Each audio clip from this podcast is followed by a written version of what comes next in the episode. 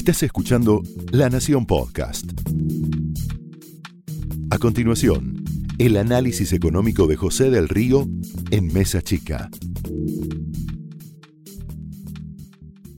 Pero vamos a arrancar por la situación que se vive hoy en la economía y la situación que se vive en la política. Hay una grieta constante, que no es la grieta de siempre, la de kirchneristas o macristas, esa grieta ya está instalada y forma parte de la realidad, sino que tiene que ver con la grieta de argumentación respecto de las elecciones que se van a vivir en los próximos, los próximos meses. ¿Por qué?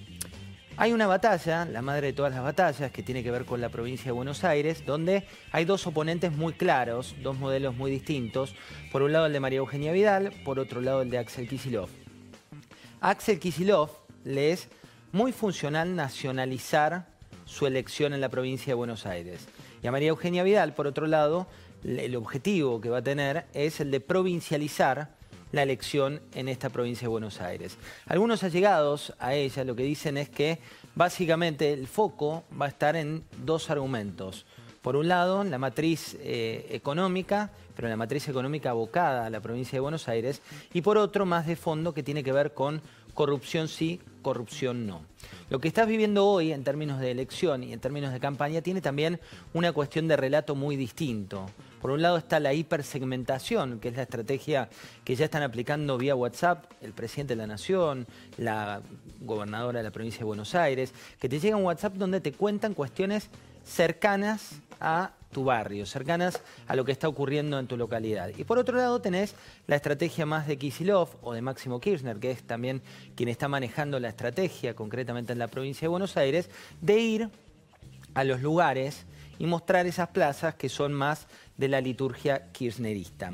En ese marco aparecieron gran parte de los protagonistas y te decía se va a centrar la argumentación, por un lado de Macri y por otro lado de Alberto Fernández, en dos cuestiones muy distintas. Fíjate, tengo breves segundos para mostrarte de lo que dijo hoy Mauricio Macri. En realidad lo dijo ayer en el marco de una inauguración. Fíjate lo que decía Macri porque tiene que ver con parte de la argumentación de campaña y de lo que vas a vivir en los próximos meses. La política tiene que estar para cuidar a la gente. La política tiene que estar al servicio de la gente. Esta ruta es real, ¿no? Ahora estoy lejos, así que me voy a tocar la mano y digo, esto, esto es real, ¿ven? Lo pego acá, es real, no es relato, no es zaraza, esto está hecho. La foto compartida que ya empieza a aparecer y muy fuerte es Macri Vidal. También tenés la otra campana que es la de Pichetto, pero en una situación más de fotos formales, no tanto en la foto de captura de votos. ¿Por qué está con Vidal? Porque básicamente se prevé que la elección en la provincia de Buenos Aires sea decisiva. ¿Qué te dicen las últimas encuestas? ¿Cómo está la contienda entre Vidal y Kisilov? Te diría que hoy, cuando tomás el promedio de las consultoras, vos sabés que acá tratamos siempre de no darte un perfil o el otro perfil, sino que te contamos cómo viene el promedio de las consultoras. Lo que te están diciendo hoy es que hay una especie de empate técnico. ¿Por qué? Porque a Kisilov le traquea y mucho la eh, elección de Cristina Fernández. Y fíjate la paradoja, yo te hablo de Cristina Fernández y no de Alberto Fernández, porque en definitiva una de las cuestiones que ocurre en el kirchnerismo es que es de los pocos partidos, espacios políticos, donde la líder, en este caso Cristina Fernández de Kirchner, dice vamos con este candidato, y si vos lo medías a ese candidato hace unos meses, no tenía ni siquiera intención de voto.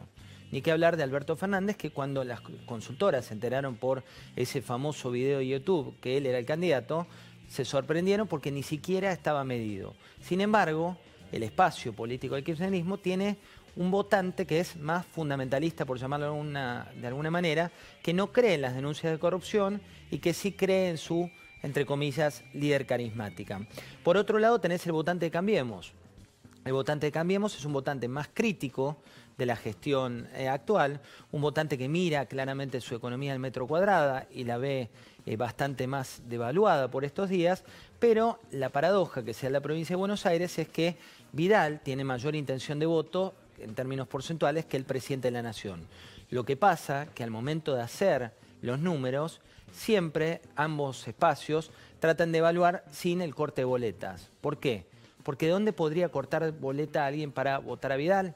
Básicamente del espacio de la baña o de algún espacio como el de José Luis Espert. ¿Qué va a pasar en los próximos días? Bueno, hoy la noticia que se tomó como, como decisoria fue renovar el Aura 12 de lunes a domingo. ¿Qué es el Aura 12? 12 cuotas con un interés menor, con los comercios adheridos para reactivar el consumo. ¿Por qué hoy? Porque hoy se difundieron los datos del INDEC que mostraron una nueva caída del consumo de abril. ¿Qué dice el macrismo? Si tu economía del metro cuadrado, que es lo que le muestran las encuestas, no mejora, la situación va a ser más reñida. ¿Qué va a pasar el próximo 11 de julio? El 11 de julio la Argentina va a ir a juicio por una de las herencias de Axel Kisilov. Tiene que ver con lo que ayer te mostrábamos de IPF y de ese juicio que quedó abierto de una supuesta estatización que no nos iba a costar absolutamente nada a los argentinos. Cuando les da cuenta lo que vamos a terminar pagando por IPF, si es que el juicio avanza en la medida que está avanzando, esa deuda supera el endeudamiento de la provincia de Buenos Aires. En paralelo se van a tomar medidas con precios esenciales, va a haber más productos sumados a los precios esenciales, se viene el efecto aguinaldo, como lo llaman los economistas, que tiene que ver con que vas a sentir en tu bolsillo una mejora relativa por el aguinaldo y también por las paritarias que fueron postergadas en muchos sectores y que empiezan a aparecer. Y por otro lado, vas a tener un eje de campaña de una macroeconomía ordenada, que es muy lejana tu microeconomía. ¿Por qué es muy lejana? Porque a vos que te dan campaña con déficit cero, no te llega. Que te hagan campaña con que se ordenan las cuentas públicas, no te llega. Pero lo que te dije recién de 12 cuotas, lo que te digo de 2 millones de créditos otorgados por parte del ANSES, lo que te digo de precios vigilados, o la medida que tomó hoy Vidal después de mucho sufrimiento de una parte de eh, la ciudad de La Plata por el corte de luz, un corte de luz vergonzoso que tiene que ver con muchas familias y con una empresa, concretamente del AP, que es la responsable de ese corte, lo que se definió fueron multas muy importantes. Si vas a las multas que se les pusieron a las empresas eléctricas en el último tiempo, son multas muy superiores a las que hubiera puesto en este caso el macrismo. ¿Por qué lo hacen? Por dos cuestiones. Por un lado, por la percepción, la situación económica, y por otro, porque esta batalla en términos electorales se está dando con un empate técnico por ahora, pero que preocupa. Esto fue el análisis económico de José del Río en Mesa Chica, un podcast exclusivo de La Nación.